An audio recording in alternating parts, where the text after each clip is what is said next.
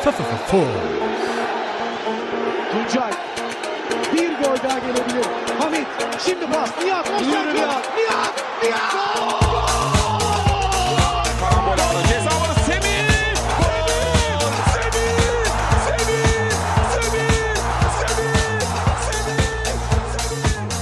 Super aktuell, der Türkei Fußball Podcast mit Tolga Uca und Gökhan Yamur. Ja, herzlich willkommen zu Super Aktuell, dem Super League Podcast von und mit FUMS. Ja, unsere zweite Sendung äh, geht jetzt online und äh, wir haben auch den zweiten Spieltag hinter uns gebracht. Äh, ich heiße Gökhan Yamur und zusammen mit meinem Podcast-Partner Tolga Uja werden wir den zweiten Spieltag wieder analysieren. Wir haben heute äh, auch noch ein Hauptthema, das wir gleich jetzt, mit dem wir gleich als erstes beginnen. Und dann werden wir aber auch noch ähm, ja, die Europa League-Spiele besprechen und halt auch noch den äh, Spieltag, der kommt.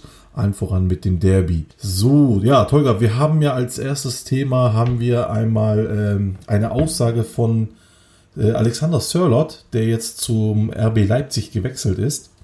Und zwar hat er ähm, gegenüber dem Spiegel gesagt, und äh, ich lese mir mal ganz kurz den Text vor. Sörlot, Zitat. In der Türkei entscheidet leider die Politik den Meister. Das ist einer der Gründe, warum ich nicht mehr dort spielen will. Hoffentlich werden sie ihren Fehler bewusst und der Fußball bleibt nur Fußball. So, soweit die Aussage. Ähm, ja, toll. Äh, was sagst du denn zu dieser Aussage? Er ist jetzt praktisch gewechselt, er ist jetzt weg und äh, hat dann nochmal so, sag ich ein bisschen ich will nicht sagen, gegen die Super League geschossen oder sowas, aber er hat da schon eine Aussage gemacht, über die man durchaus reden sollte, oder? Ja, definitiv. Also erstmal Hallo Zuhörer, hallo Gökhan nochmal.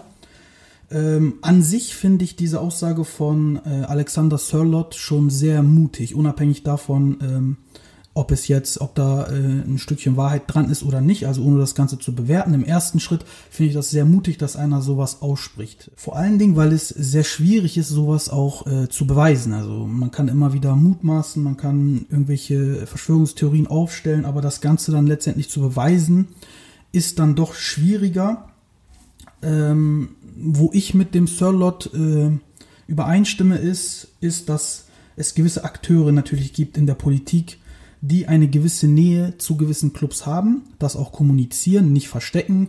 Äh, da denke ich zum Beispiel an den Finanzchef äh, Berat Albayrak, der ganz offen mit einem Trabzonspor-Trikot posiert und auch kein Hehl draus macht, dass er Trabzonspor-Fan ist. Oder auch an äh, den Präsidenten Recep Tayyip Erdogan, wenn man mal überlebt, ähm, der Stadionname von Başakşehir ist nach ihm benannt. Ähm, er ist Mitgründer 2014 nee, einen Augenblick, einen Augenblick. Da muss ich dich mal ganz kurz korrigieren. Der Stadionname ja. von Başakşehir ist Fatih Terim. Der von Recep Tayyip gehört zu Kasımpaşa. Der gehört zu Kasımpaşa. Genau, alles gut. verwechselt. Äh, ja, also Kasımpaşa, äh, Stadionname Recep Tayyip Erdogan, richtig. Recep Tayyip Erdogan ist Mitgründer 2014 gewesen. Ähm, laut eigener Aussage auch. Äh, danke für die Korrektur. Und ähm, was man auch beachten muss, ist zum Beispiel, dass Göksel Gümüşta, ähm, der Präsident von Başakşehir, ähm, ein angeheirateter Verwandter der Familie Erdogan ist. Solche Sachen, das sind Fakten einfach. Ähm, das kann man natürlich ähm, in, in jede Ecke ziehen und sagen, okay, dadurch ist äh, eine Art Wettbewerbsverzerrung da oder nicht. Ich finde nur, dass man, äh, auch wenn diese Fakten existieren, das Ganze nicht beweisen kann, auch wenn viele Gerüchte im Umlauf sind. Man hat ja auch zum Beispiel ähm, gesagt, dass Berat Albayrak bei Trabzonspor so viel Einfluss gehabt haben soll oder immer noch hat, dass er den damaligen Trainer äh, entlassen hat. Ähm, und ja, ich weiß halt nicht, ob man das äh, so sagen kann. Es ist immer einfach, etwas zu sagen, ohne es zu beweisen. Und deswegen bin ich da sehr vorsichtig. Aber wahrscheinlich ähm, ist, da ein ist da ein bisschen was dran, was Sörlot sagt, aber dass man so stehen lassen würde ich die Aussage auch nicht. Also ähm, ich bin äh, sehr nah bei dir. Ähm, es ist ja nun mal so, äh, es klingt vor allem auch jetzt, also die Aussage klingt praktisch nach dem verpassten, äh, nach der verpassten Meisterschaft, danach, dass er so ein bisschen, ich sag jetzt mal in Anführungsstrichen, rumheult, ja, äh, Politik, Politik, ähm, und dann verbindet man natürlich gerne damit auch Başakşehir, äh, weil die ja, wie du schon gerade selber erklärt hast, äh, nah an der Politik dran sind. Aber du hast recht, erstens kann man es sich beweisen und zweitens bin ich da auch nicht ganz d'accord, das, was ähm, Sir Lotta sagt. Also, das ist mir zu einfach. Ne? Dieses, ähm, ja, die Politik macht den Meister, das glaube ich nicht. Wenn es so wäre, dass der Politik die Meister macht, äh, den Meister macht, dann wäre äh, Başakşehir definitiv letztes Jahr schon Meister geworden äh, und hätten sich da nicht mehr überholen lassen von Galatasaray.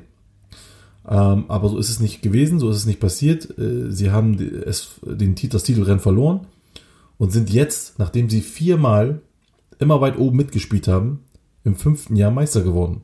Ich glaube, das ist mit eines der normalsten Sachen, die es im Fußball gibt.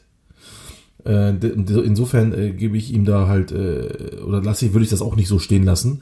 Ich glaube auch persönlich, wie du es gesagt hast, dass Politik so mit bisschen in, in Sport gemischt ist, keine Frage.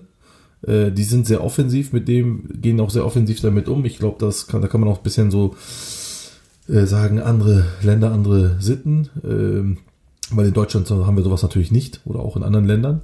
Aber in der Türkei ist es tatsächlich so, dass die Leute sich mit dem Fußball vor allem profilieren und äh, dort dann halt auch ihre, sag ich mal, ja, ihre Finger in irgendeiner Art und Weise auch drin haben, keine Frage. Aber ich glaube halt auch selber nicht, dass sie dort ähm, also, dass die den Meister machen. Das kann ich mir nicht vorstellen. Ähm, dass die Vereine untereinander oder auch, dass es Spielverzerrungen und Wettbewerbsverzerrungen gab, das wurde bewiesen in der Vergangenheit. Ähm, für jetzt äh, oder für die letzten Saison, dazu kann ich nichts sagen, aber die Saisons davor, wir wissen alle, wovon, wir, äh, wovon ich rede. Äh, die ähm, 2011 Affäre mit Fennel, dieses Manipulationsskandal. Und deswegen. Wobei man ähm, da ja ähm, auch sagt, äh, ob es stimmt oder nicht, wobei man da ja auch sagt, dass ähm, die Organisation von Gülen, äh, Fethullah Gülen, da ihre Finger im Spiel hatte und dass das quasi eine Art ähm, Angriff gegen Fenerbahce war, alles ein, ein Komplott war. Äh, auch das kann man final nicht beweisen, ob es wirklich stimmt oder nicht. Äh, ist halt so eine Sache. Kann sein, kann auch nicht sein. Richtig, und, und trotzdem ist da wieder die Verbindung zur Politik. Also, insofern möchte ich abschließend äh, kurz dazu sagen, diese Politik und Fußball ist in der Türkei verbunden. Äh, da kann man sagen, was man will. Es ist einfach da. Genau. Wie sehr sie Einfluss, ne, wie sehr sie Einfluss nehmen, äh, möchte ich jetzt hier gar nicht, äh, oder kann ich auch gar nicht sagen. Kann ich auch gar nicht beziffern, tatsächlich. Ähm, aber sie ist da und es passieren manchmal seltsame Sachen, keine Frage. Aber ich glaube, und ich rede jetzt tatsächlich auch nur für die letzten Jahre, ist der Meister ähm, nicht durch die Politik entschieden worden. Äh, ich möchte aber auch nicht sagen, äh, zu 100% sportlich. Das kann ich halt auch nicht einfach. Ja, da muss ich sehr vorsichtig sein. Aber ich möchte sagen, die Politik kann ich da, glaube ich, äh, ausschließen, dass sie zumindest den Meister machen. Ich glaube, der ausschlaggebende Punkt hier ist einfach, wie du es schon gesagt hast, andere äh, Länder, andere Kulturen, andere Sitten. Das ist für so Spieler aus Norwegen oder anderen europäischen Ländern einfach vielleicht komisch, äh, nicht normal, dass man so offensiv damit kommuniziert. Ähm, und sagt, okay, ich bin Anhänger von Trabzonspor und dabei ist man, dabei bekleidet man eine sehr wichtige Funktion ähm, beim Staat. Ähm, vielleicht verstehen diese Spieler das nicht, äh, was ich auch verstehen würde, wenn die damit Schwierigkeiten haben, weil äh, wir, wir kennen das, seitdem wir geboren sind, diese Spieler kennen das halt anders, seitdem sie geboren sind. Und deswegen kommt es vielleicht komisch rüber, wenn man mal bedenkt, wenn hier Angela Merkel auf einmal sagen würde, ich bin äh, Dortmund-Fan und geht jedes Spiel ins Stadion und posiert nur noch mit Dortmund-Trikots, wäre ja auch ein bisschen komisch, weil man es aber halt so nicht kennt. Genau. Und äh, das ist halt dasselbe, was wir letzte Woche schon gesagt haben. Äh, wir befürworten sowas nicht. Ja, also wir befürworten nicht diese, diese, dieses politische Handeln oder zu, dieses politische Eingreifen in den Sport. Ja, das ist genauso, als wenn wir sagen, ja, ähm, was wir letzte Woche gesagt haben, dass der Sport von Leuten geleitet wird oder der Fußball, die halt eigentlich an sich nicht aus dem Fußball selber kommen oder nicht aus dem Sport kommen, sondern Geschäftsmänner sind. So, genauso wenig finden wir das gut, dass halt Geschäftsmänner, äh, die keine Ahnung haben vom Fußball, sich so sehr da einmischen und praktisch den falschen Weg gehen.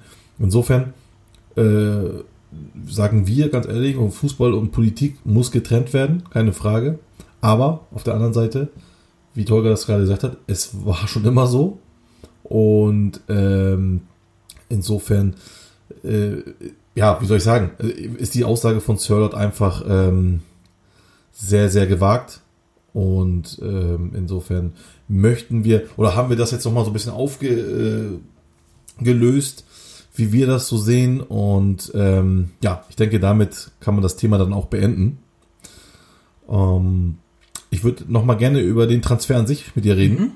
Gerne. Äh, er ist ja jetzt für 20 plus 2 Millionen gewechselt. Und so wie ich das jetzt mitbekommen habe, äh, du kannst mich gerne korrigieren, ähm, haben sich diese 20 Millionen Crystal Palace und Trabzonspor geteilt. Ganz genau. Plus eine Weiterverkaufsbeteiligung haben die auch noch. Also 20 Prozent. Ach ja, genau, plus Und das, 20. das wird genau, auch geteilt. Ja, ja. Äh, ja genau. ja, also Was, wie, äh, wie findest du den Deal? Sag mal. Für Trabzonspor äh, finde ich den Deal sehr, sehr gut. Wenn man überlegt, äh, die Kosten für Serlot waren äh, knapp 400.000 Euro Leihgebühr und äh, ne, plus äh, Gehalt natürlich. Ähm, und jetzt sind sie den für 10 Millionen plus äh, zwei weitere äh, Millionen eventuell durch Boni möglich losgeworden. Und was ich auch sehr interessant finde, äh, die weiter äh, die Beteiligung am Weiterverkauf weil Sirlot spielt ja jetzt auch in einer ganz anderen Vitrine, muss man sagen. Die Bundesliga ist nicht zu vergleichen mit der Super League und wenn er seine Leistungen dort auch nochmal bestätigen kann, dann kann der nächste Transfer schon in die 40, 50, 60 Millionen Kategorie gehen und das ist auch nochmal sehr interessant für Trabzonspor. Ähm, ich finde, Trabzonspor hat alles richtig gemacht mit dem Deal. Crystal Palace hat das Beste draus gemacht, was sie machen konnten, weil im Endeffekt äh, würde Trabzonspor die Kaufoption in Höhe von 9 Millionen Euro ziehen während der Saison und dann hätte Crystal Palace nur die 9 Millionen Euro, keine 10 plus 2 und auch keine Weiterverkaufsbeteiligung. Alles in allem kann man, glaube ich, sagen, das war ein Win-Win-Geschäft für beide. Ja, das glaube ich auch. Deswegen hat das, glaube ich, auch so lange gedauert, um dort eine ähm, gute Lösung für alle zu finden. Ähm, ich habe dir schon letzte Woche gesagt, für mich wäre es ein Risiko gewesen, ihn zu behalten. Äh, deswegen finde ich diesen Transfer auch äh, für Trabzonspor sehr gut. 10 Millionen jetzt direkt, das tut dem erstmal gut, dem Verein. Und ähm, insofern äh, ist das ein guter Deal für alle. Und wie gesagt, du hast auch recht. Jetzt stell dir mal vor, der bombt auch in der Champions League. Dann geht's richtig hoch, wie du schon sagst. Ja, und wenn er dann, sag ich mal, für 50, 60 Millionen geht, oh, da sind 20 Prozent schon mal nicht schlecht. Ja, insofern ähm, bin ich da auch deiner Meinung. Sörlot ist weg. Ja, ich bin gespannt, wer bei uns der nächste äh, Bomber wird. Äh, Im Moment äh, ist ja Falcao vorne. auch wenn äh, er natürlich zwei Elfmeter-Tore gemacht hat. Aber er ist ja sowieso schon mal auch so eine Marke mit seinem Namen.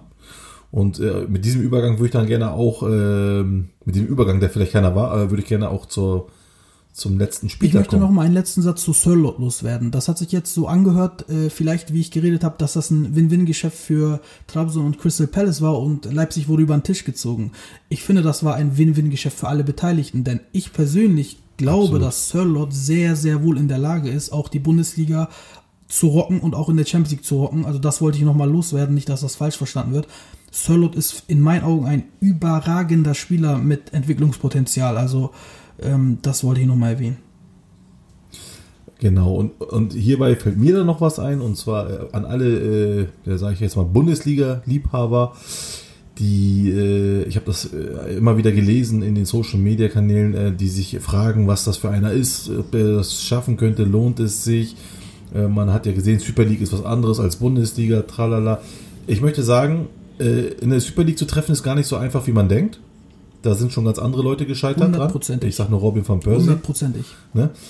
Ähm, ich glaube, die Leipziger werden viel Spaß an diesem Spieler haben. Er ist äh, jemand, der den Ball gut abdecken kann, äh, ist laufstark und ist, hat einfach einen unfassbaren Zug zum Tor.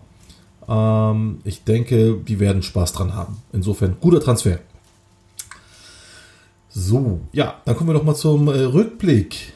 Zweiter Spieltag. Ja, was auffällt, ist direkt ähm, Tolga gar nicht so viele Tore.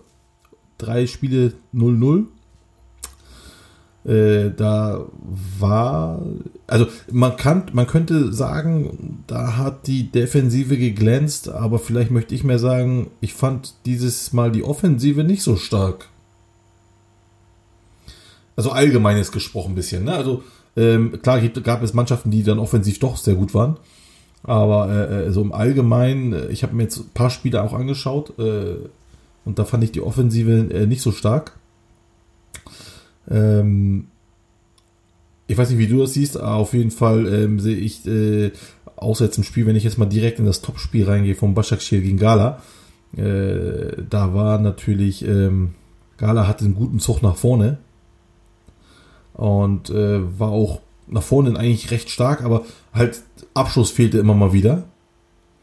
Und ähm, deswegen ist bei mir tatsächlich umgekehrt bei Gala die Abwehr halt äh, ist mir aufgefallen.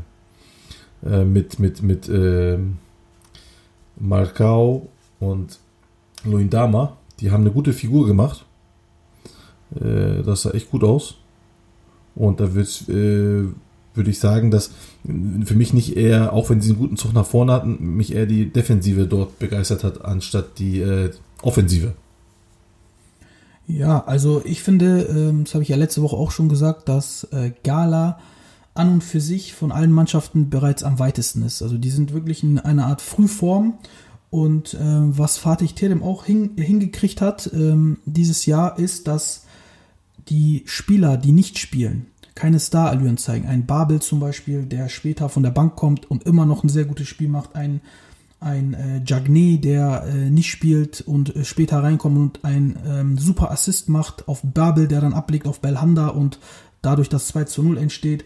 Also problematische Spieler wie Babel, Belhanda, äh, Jagné, die in der Vergangenheit wirklich viele Probleme gemacht haben, stellen sich in den Dienst der Mannschaft, haben überhaupt gar keine Egos, Ego-Probleme und dadurch ist, äh, gelingt es Gala auch aus ähm, eine, eine Art Tiefe im Kader zu kreieren und vor allen Dingen in Zeiten, wo fünf Wechsel möglich sind, schafft es dann Fatih Terim natürlich durch diese, durch die Einwechslung dieser Spieler das Tempo hochzuhalten, äh, die Performance hochzuhalten und das sieht man im Moment bei Gala. Also das ist wirklich, ähm, das passt im Moment.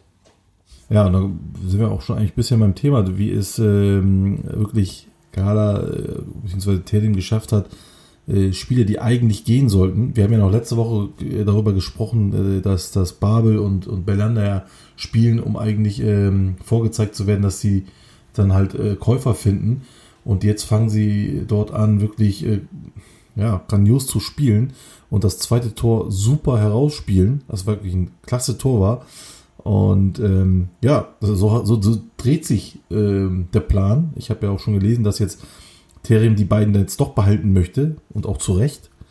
Ähm, und so kann man wirklich einen breiten Kader erstellen äh, für den Europacup, aber auch für den Pokal. Und äh, man hat ja auch schon gesehen, äh, gegen Neftchi Baku äh, letzte Woche äh, in der Europa League Quali, da hat er auch mit einer anderen Elf spielen lassen. Ich möchte nicht vom B11 sprechen, weil ähm, das waren auch gute Spieler alle. Rotationself. Aber es waren wirklich, er hat viele, absolut, eine absolute Rotationself. Und äh, da zeigt sich dann auch schon Qualität tatsächlich und äh, deswegen muss ich dir auch recht geben, Gala ist im Moment äh, in Bestform, im Gegensatz zu den anderen. Ähm, ja, bin ich echt gespannt. Äh, auf der einen Seite möchte ich aber halt auch nochmal gerne mit für dir dieses, ähm, ganz kurz nochmal das erste Tor nochmal ganz kurz besprechen. Ähm, ich weiß nicht, also es war, es war, ich sag, es war keine Fehlentscheidung oder sowas. Überhaupt nicht. Aber es war schon sehr, sehr, sehr, sehr bitter so aus noch nicht mal einen Meter an die Hand angeköpft zu werden, äh, er hatte noch nicht mal eine Chance, da seine Hand wegzuziehen. Klar, was macht die Hand da? Keine Frage. Aber man spricht auch nicht dort von unnatürlicher Haltung. Ja, das, das Problem ist halt, dass die Regel besagt, äh, man darf die Körperfläche nicht vergrößern. Ich bin völlig bei dir, das ist äh, sehr, sehr hart. Diese Elfmeter gibt es äh, leider reihenweise. Ich bin auch ein, ein Gegner dieser Regel. Ich finde, da, dafür sollte man keinen Elfmeter geben. Aber die Regel besagt ganz klar, wenn man ähm, durch diese Haltung beim Springen die Fläche ähm, oder die Körperfläche vergrößert, erscha erschafft man sich dadurch einen Vorteil, weil man den Ball abblockt. Und damit den und dann, genau, und damit den Ballweg praktisch äh, blockiert, genau. Äh, verhindert. Genau. Deswegen, ja, ja, deswegen, äh, der Elfer ist in Ordnung, aber sehr, sehr hart, aber okay, so ist das dann nun mal, wie gesagt. Richtig. Ja, äh, ähm, ich weiß nicht, Başakşehir ist halt, wie gesagt, halt noch nicht, überhaupt nicht auf Stand. Äh, null. Auch hier wieder im Spiel, ähm, kann man sagen, für mich wieder, äh, ja, schlechter Spieler, äh, Kavici. Tut mir leid, aber ist halt ja so. Ja, absolut. Also er war wieder. Also, was heißt. Ich fand ihn gar nicht so Er war schon besser als beim letzten. Ich wollte gerade sagen, er war schon besser als beim letzten Spiel, aber das ist nicht das, was man von Erinnerst du dich an die. Position von Also- Kerim Frey, wo er zum Kopfball gekommen ist und Fatih Öztürk aus drei Metern Ja. und das hat Irfan Cankavici nämlich Ja. Weltklasse vorbereitet. Also dass er da diese Ja, schnelle. Drehung, dann Also- Flanke direkt äh, auf den Kopf von äh, Kerim Frey, drei Meter, das war, ein, das war kein, das war keine Flanke, das war eine Torvorlage normalerweise. Also, man soll mich hier nicht falsch verstehen und sagen, ja, was labert der, der war doch gut. Ja, also was heißt gut? Gut würde ich dazu nicht sagen. Er ist, er hat ordentlich gespielt, er hat versucht, was zu machen und hier und da. Und irgendwie habe ich immer das Gefühl, er, will, er macht das immer gegen Gala. Also gegen Gala liebt er es zu spielen. Aber ähm, wenn ich von gut sprechen von Kavici rede, dann rede ich hier von der tragenden Rolle. Ja, ich, ich rede davon, dass jemand ein Team tragen kann, wie es Edin Visca tut. Ähm, ich rede jetzt allgemein, ich rede jetzt nicht vom Spiel, ich rede jetzt allgemein. Und da sehe ich einfach Kavici noch lange nicht. Also das ist für mich noch so dieses, ja, hier und da mache ich mal was. Und that's it. Also wo ich dir, Ne? Selbst ein Ma wo Ja? ich dir auf jeden Fall recht gebe, ist, dass wenn Edin Visca mal ausgeschaltet wird, dass Başakşehir keinen zweiten adäquaten äh, Spieler hat, der, ähm, der diese Rolle übernehmen kann. Auch ein Irfan Can nicht. Da gebe ich dir zu 100% recht. Und das hat man in diesem Spiel auch wieder gemerkt. Also Visca wurde ja äh, klassisch zugemacht. Erst von Saraci, dann äh, von Lines. Und sobald er ausgefallen ist, gab es wirklich keinen zweiten, äh, der diese Qualitäten, die Visca ins Spiel bringt, äh, auch bringen konnte. Und äh, da kann man vielleicht Irfan Can kritisieren, weil man es von ihm am ehesten erwartet, muss man sagen. Richtig. Na, also, ähm, jetzt muss man sich das mal so anschauen. Stell dir mal vor, jetzt machen das, ich meine, Hatayspor letzte äh, Woche, diese Woche Gala, Visca ist ausgeschaltet. Und schon ist Başakşehir äh, lahmgelegt. Und wenn das jetzt alle, sag ich mal, so mitkriegen und das anwenden, dann brauchen sie auf jeden Fall jemand, der das übernimmt. Jetzt sehe ich natürlich hier, natürlich äh, Na- Nader Chatli äh, nicht dabei, ähm, der auch sowas natürlich übernehmen kann. Ähm, muss man abwarten, wenn er dann äh, dazu kommt, äh, wie das dann läuft. Aber jetzt im Moment muss ich auch wieder sagen, ähm, Başakşehir, ja, wieder enttäuscht. Doch, das kann ich sagen. Genau. So, dann ähm, hatten wir in Video auch schon angesprochen, das ähm, 1 zu 1 von Besiktas gegen Antalya. Ja, und da, ähm, wenn wir mal direkt ans Ende springen, da kam dann wirklich ein 18-Jähriger, äh, hat sich gezeigt, und zwar Gökdeniz Bayraktar. Ein geiles Tor, oder? Also hat er richtig eiskalt gemacht, wie so ein ganz großer. Ja, also erstes äh, Ligaspiel, erstes Tor und dann auch noch in so einem wichtigen Spiel, so eine wichtige Phase, diese Ballverarbeitung, also Annahme, Mitnahme, Abschluss in einer flüssigen Bewegung fand ich auch sehr, sehr stark. Also äh, Also muss ich echt sagen. von denen können wir noch was erwarten, denke ich mal. Also, Hut ab. Also ich möchte natürlich nicht über, nur über Momentaufnahmen sprechen. Abzuwarten ist es, was da noch kommt. Aber ähm, war eine ganz tolle Aktion und äh, ich sehe auch gerade, der kommt ähm, aus Kocaeli, meiner Heimatstadt. Das freut mich dann natürlich nochmal doppelt. Äh, auch mit der Rückennummer 41 passt alles. Da kommen die großen Fußballer her aus Kojele. Da, sozusagen, ja, also ähm, woher sonst? Genau. Nein, Quatsch, alles gut. So, dann, was mir natürlich noch am Wochenende aufgefallen ist, ist das Montagsspiel Fener gegen Hatay.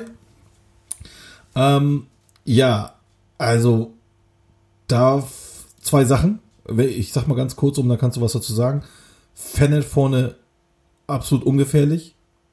Ähm, also nicht gefährlich genug und, und Hatay mit einer sehr guten Defensivtaktik.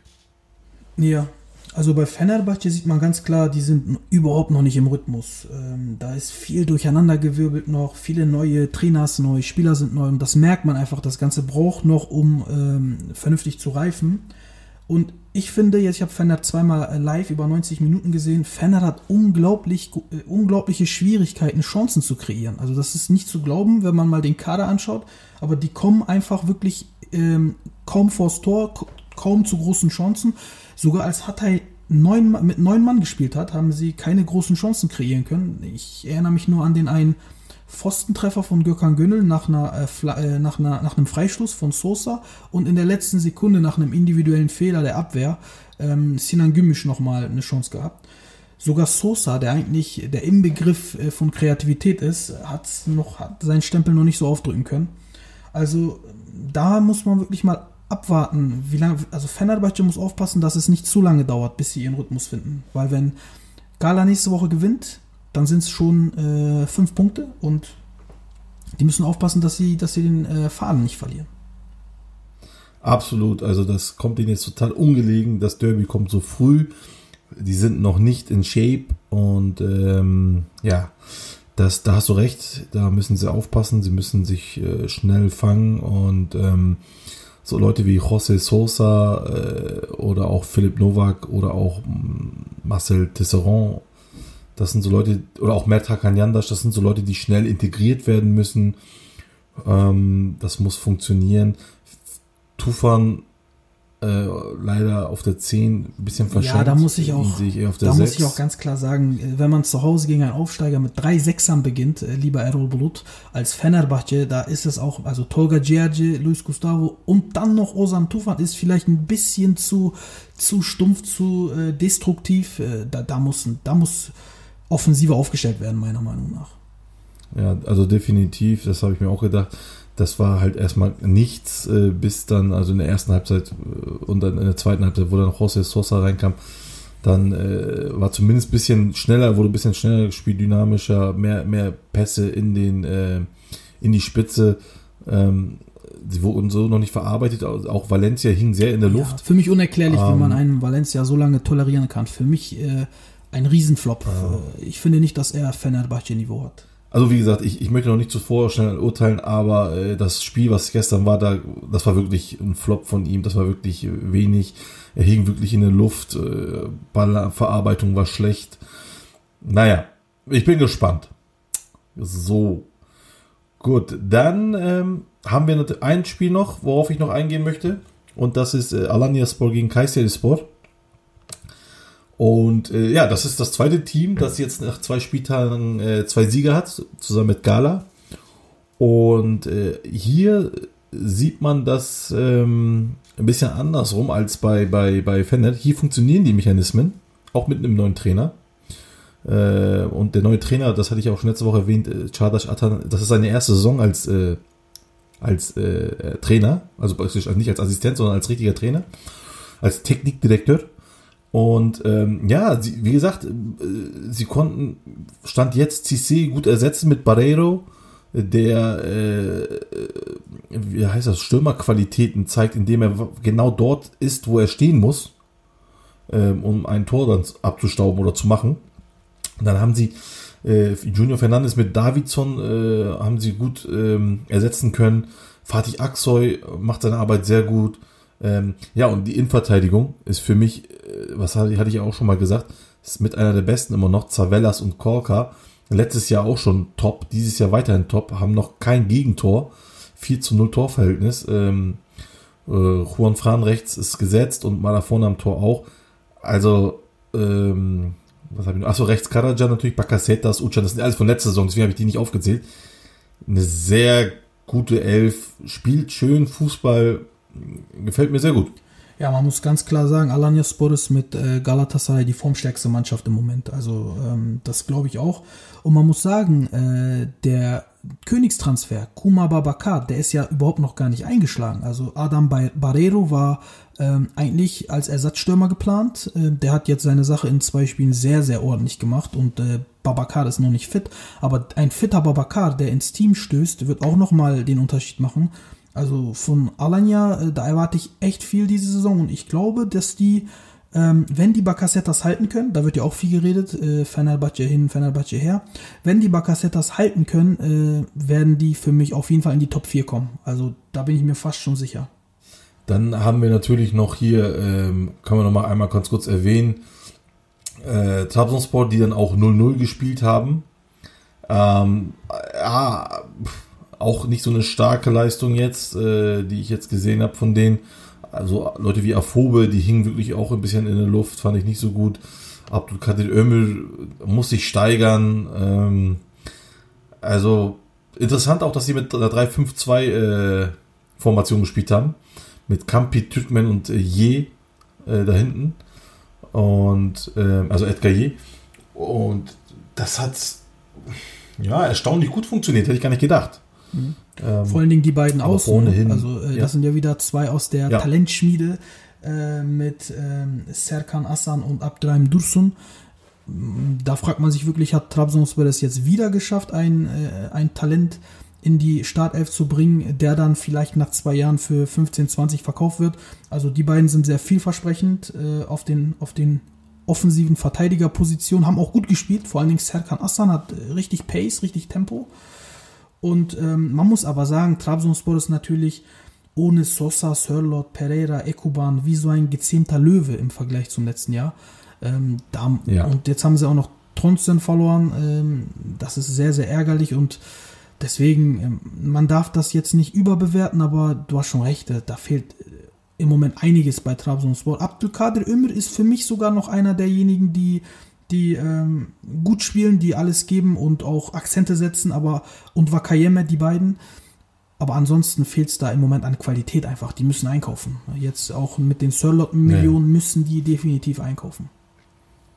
Also mit Ömür meinte ich natürlich seine Form von vorher, da ist er noch nicht, das meinte ich damit. Und, und Wakayeme, den fand ich gut. Also das, der war wieder, das war der Beste dort, ne? Also keine Frage. Ja, dann noch einmal noch ein kurzes Wort zu den Aufsteigern. Äh, wieder sehr stark. Also Hatayspor ist stark, auch also ne, diese, diese, diese Abwehrhaltung und dann auch wieder diese Konterspiele nach vorne stark gespielt. Äh, Karagümrük äh, stark gegen ähm, Gaziantep.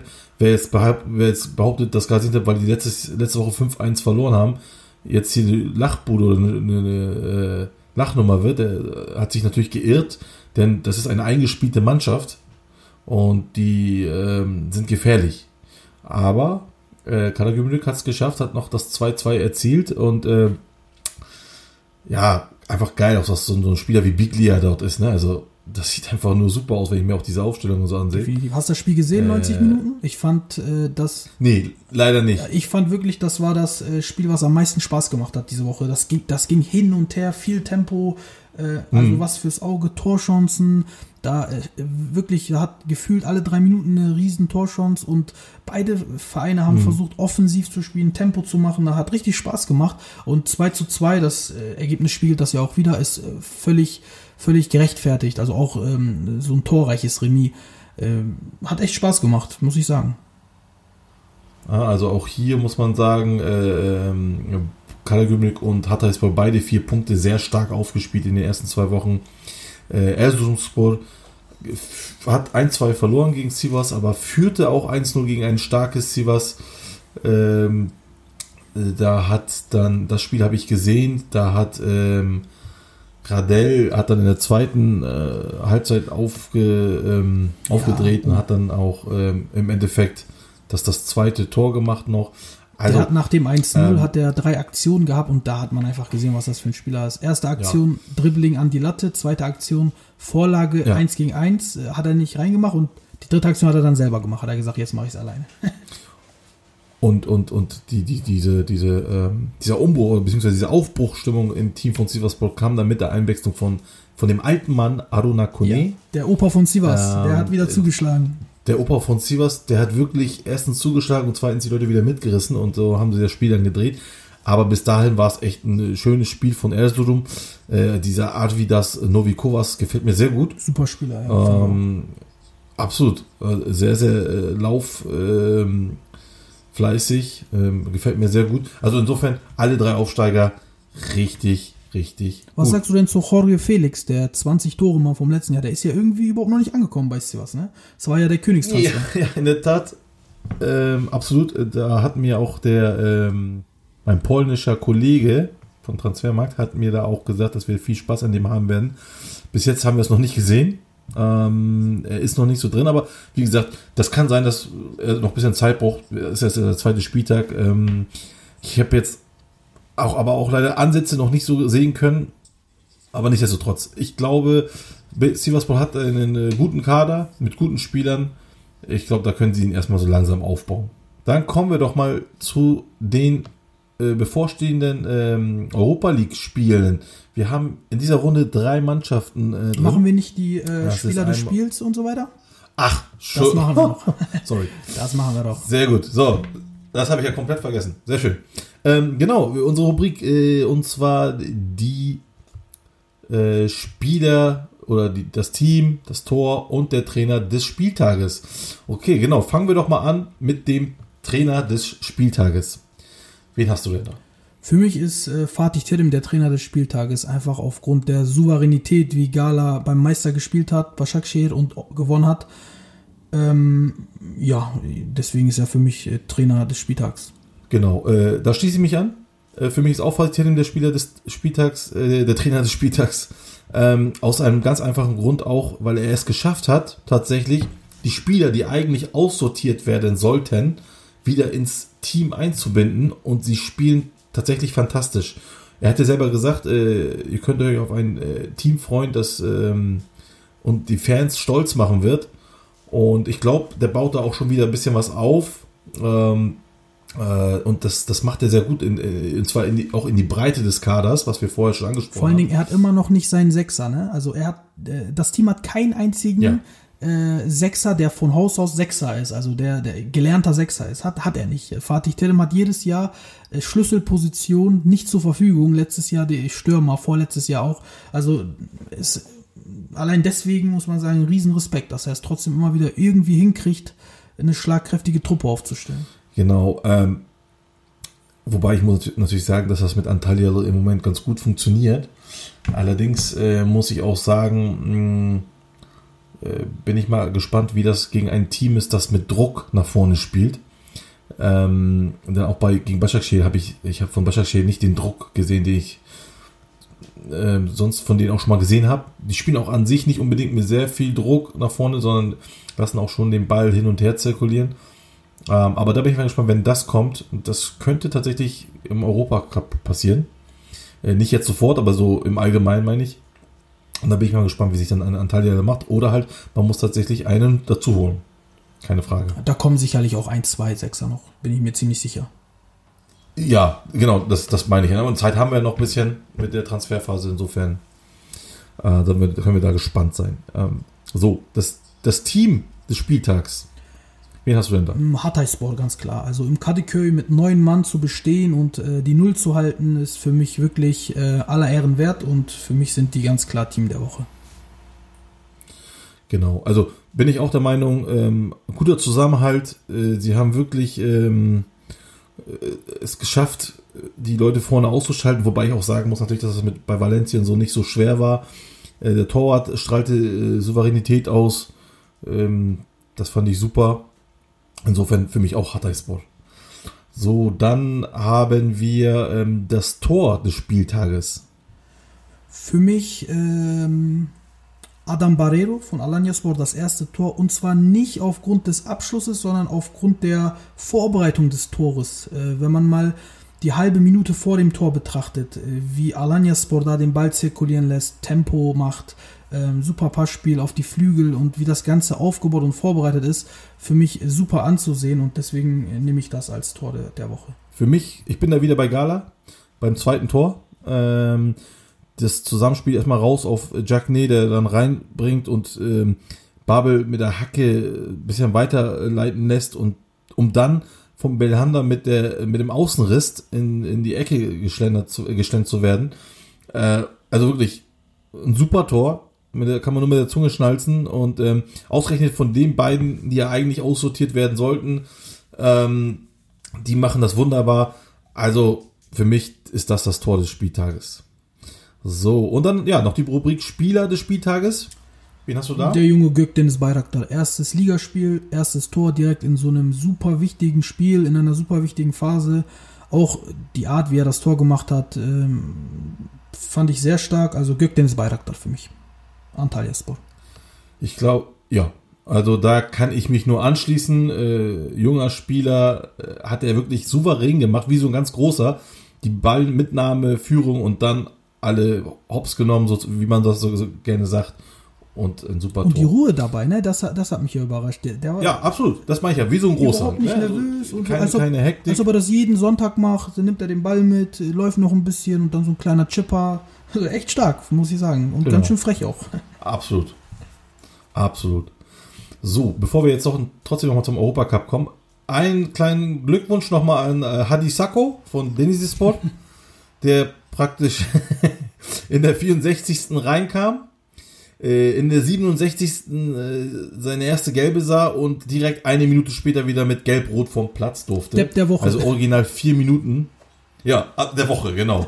Absolut vier Minuten gespielt. Äh, der Kurzeinsatz der Woche. Herzlichen Glückwunsch dazu. So. Okay. Ja, kommen wir dann noch zu, jetzt zum Europacup. Wie gesagt, wir sind in der äh, Quali-Runde noch und ähm, und zwar in der dritten. Und da haben wir jetzt drei Mannschaften, Besiktas, Skala und Alanyaspor. Grundsätzlich kann man sagen, ähm, wenn diese Mannschaften tatsächlich die Runde überstehen sollten, dann warten Brocken. Dann warten richtige Brocken, äh, vor allem auf Besiktas. Auf Gala auch mit Celtic. Auswärts auch noch. War das nicht, war das nicht Glasgow Rangers?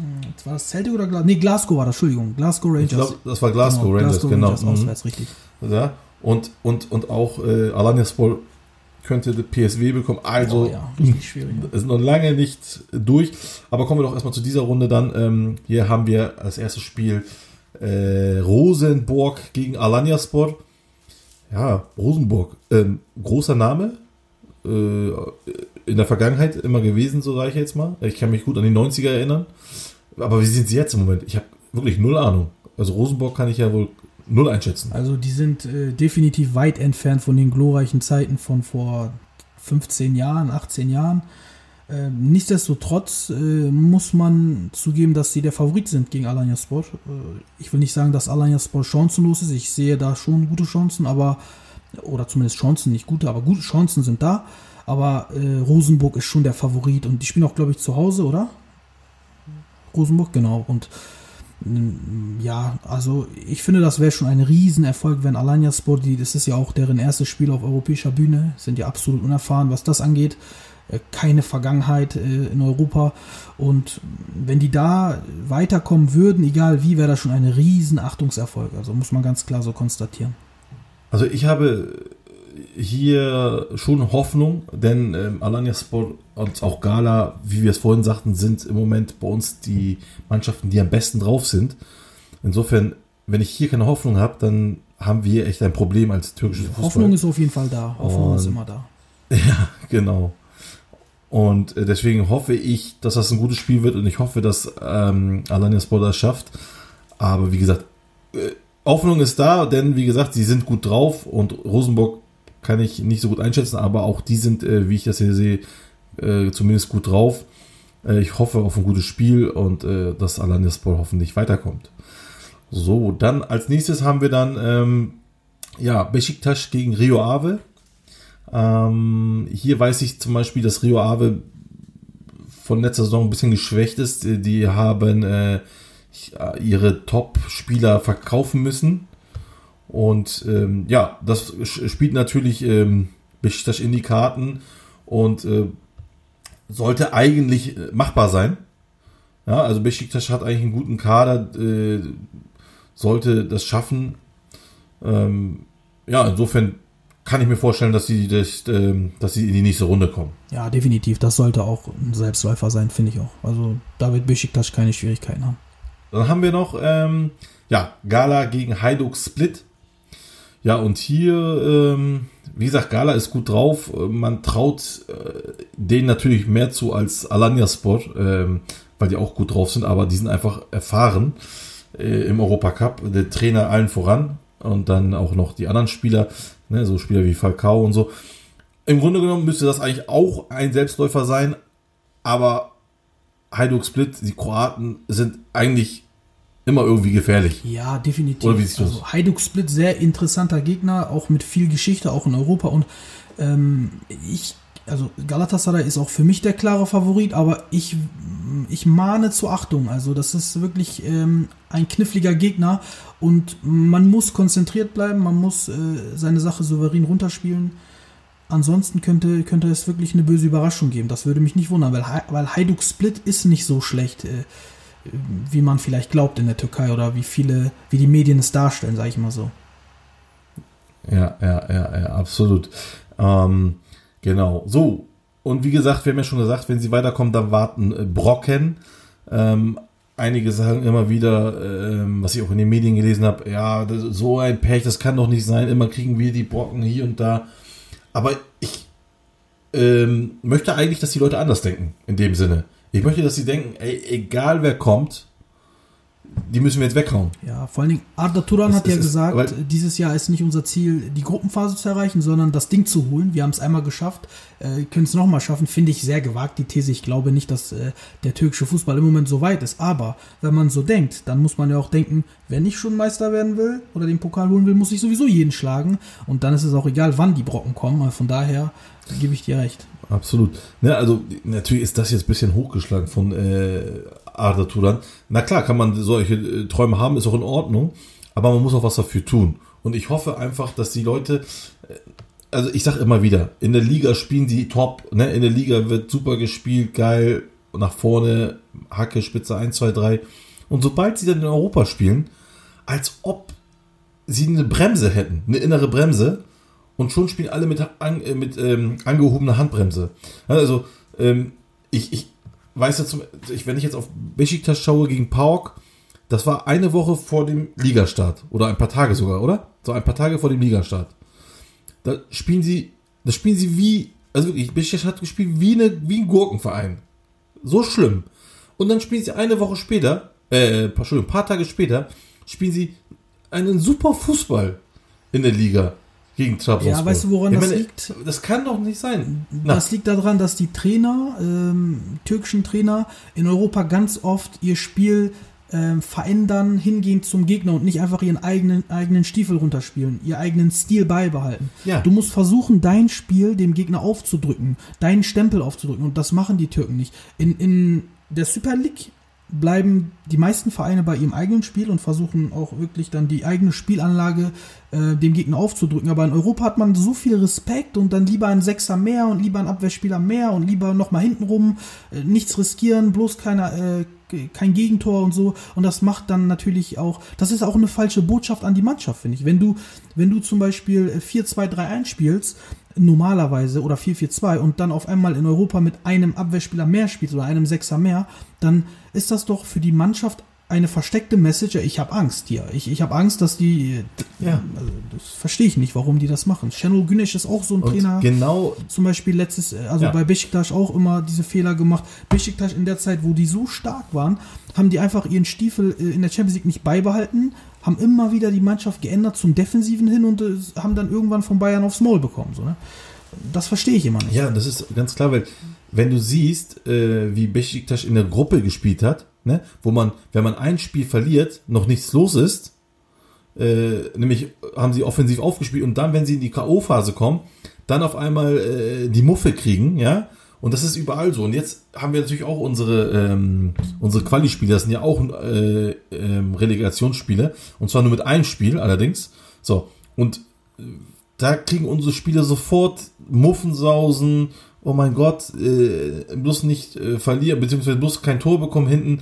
So, so kannst du keine Qualifikation, oder so kannst du keine Eliminationsspiele spielen. Dann ist man blockiert so auf dem Feld. spielst- Das ist, man ist ja verkrampft. Richtig. Ne? Was ist mal ganz im Ernst. Ähm, so, so Mannschaften wie, wie, wie äh, Alanya Sport, ja, oder sonst irgendwie, von denen erwartet man, die können doch aufspielen. Von denen erwartet man doch nicht äh, so viel. Ähm, und wenn sie raus sind, dann sollen sie aber wenigstens ein gutes Spiel geliefert haben. Es bringt mir nichts, dann, wenn sie dann trotzdem rausfliegen und sie haben ein äh, ängstliches Spiel gezeigt, dann sind alle sauer. Und auch zu Recht. Ich bin sowieso der Meinung, wenn sie- Angriff ist die beste Verteidigung. Also Richtig, ja. Und, und, und das, das, und das verstehe ich dann. Spielt doch euer Spiel, was ihr kennt aus der Liga. Spielt das doch auch gegen Hajduk Split, spielt das doch gegen Rio Ave und spielt das gegen Rosenburg. Äh, Und auch von mir aus spielt er gegen PSW und Milan und wie sie nicht alle heißen. So, weil wenn du nicht angreifst, dann haben sie es schon leicht.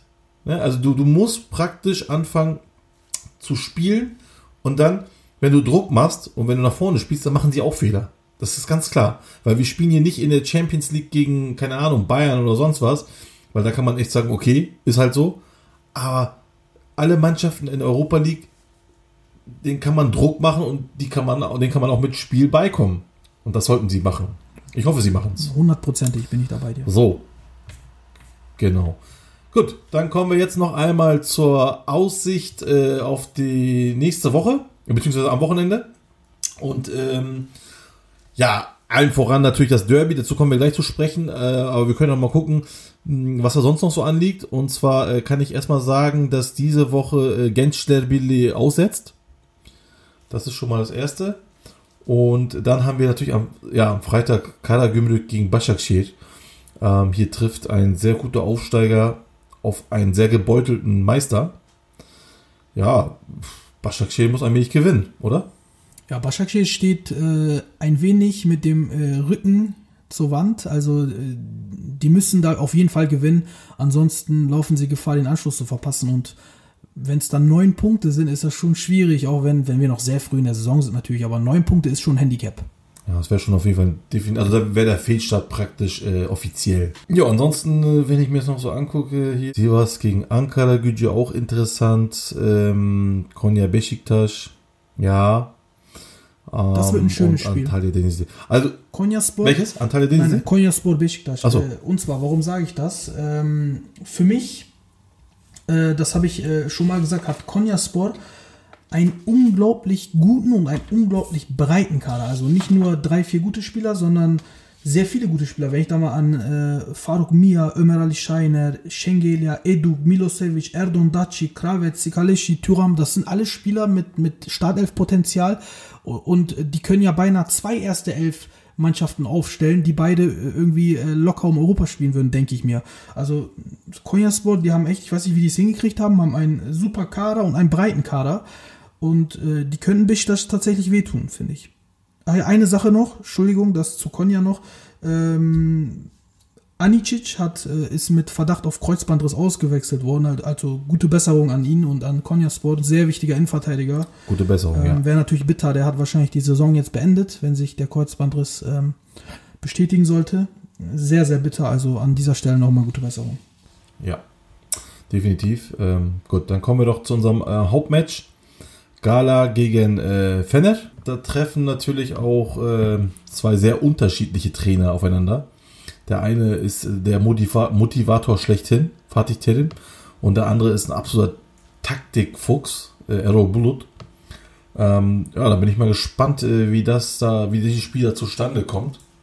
Ähm, wie gesagt, Gala definitiv favorisiert äh, ist einfach besser drauf und spielt auf dem Papier zu Hause natürlich auch. Also nicht nur auf dem Papier, sie spielen zu Hause, aber ohne Fans, deswegen sage ich auf dem Papier. Ja, insofern die Vorteile definitiv bei Gala, oder? Ich sehe das tatsächlich ein bisschen anders. Für mich ist das ein 50-50-Spiel. Ähm, für Oh. mich sind fast alle Derbys 50-50-Spiele, aber vor allen Dingen Fenerbahce Gala Derbys. Ähm, einfach äh, aus dem Grund, also Frühform hin, Frühform her oder Tagesform hin, Tagesform her. Diese Spiele haben immer ihre eigene Geschichte und Fenerbahce wird genauso motiviert sein bis an die Haarspitzen oder bis zu den äh, Zehen wie auch Gala. Und ähm, diese Spiele haben einfach immer wieder ihre eigene Geschichte. Und ein Derby, das, also die Erfahrung, die ich gemacht habe jetzt in den letzten 10, 15 Jahren, ist unmöglich vorherzusagen, was da passiert. Und ich sehe wirklich, ich sag das nicht einfach nur so, sondern ich denke auch so, dass das Spiel 50-50 ist und äh, Gala kein Favorit ist. Auf Papier vielleicht ja, aufgrund der Frühform und aufgrund der äh, vorangegangenen Spiele, aber ich bin mir ziemlich sicher, sobald das Spiel angepfiffen ist, wird das äh, einfach ein heiß umkämpftes Match, wo einfach beide, äh, wo einfach ein kleiner Fehler entscheidet im Endeffekt, ähm, wer das Spiel gewinnt und wer nicht. Und ja, man sollte jetzt nicht den Fehler machen und sagen, äh, vor allen Dingen auf Galas Seite nicht den Fehler machen und sagen, oh, ein lockeres Match, Fener ist nicht in Form, wir kriegen das schon hin. Das wird ein heißer Tanz. Wie jedes Jahr eigentlich. Ja, gut, das kann man natürlich definitiv so sehen, ne? keine Frage. Derby bleibt ein Derby. Ähm, sagt man ja, in Derby gibt es keine Favoriten. Genau. Insofern können wir da gespannt sein. Ja, so. Ähm, achso, eine Sache natürlich noch. Ich glaube, bei auf, auf Seiten von Gala, ähm, da fehlt Sarachi. Ist noch nicht ganz sicher, aber sieht so aus, ja. Achso, okay, ja. Also ich habe nur gehört, dass er nicht äh, eventuell nicht dabei ist und ähm, genau, und bei auch Fender sind alle dabei. Insofern können die fast aus, vollen, aus dem Vollen schöpfen. Da können wir gespannt sein. Ja, super. Dann freuen wir uns auch drauf und ähm, würde sagen, das wär's dann jetzt äh, wieder für heute. Vielen Dank fürs Zuhören. Macht's gut Vielen Dank. und tschüss. Bis zum nächsten Mal. Tschüss.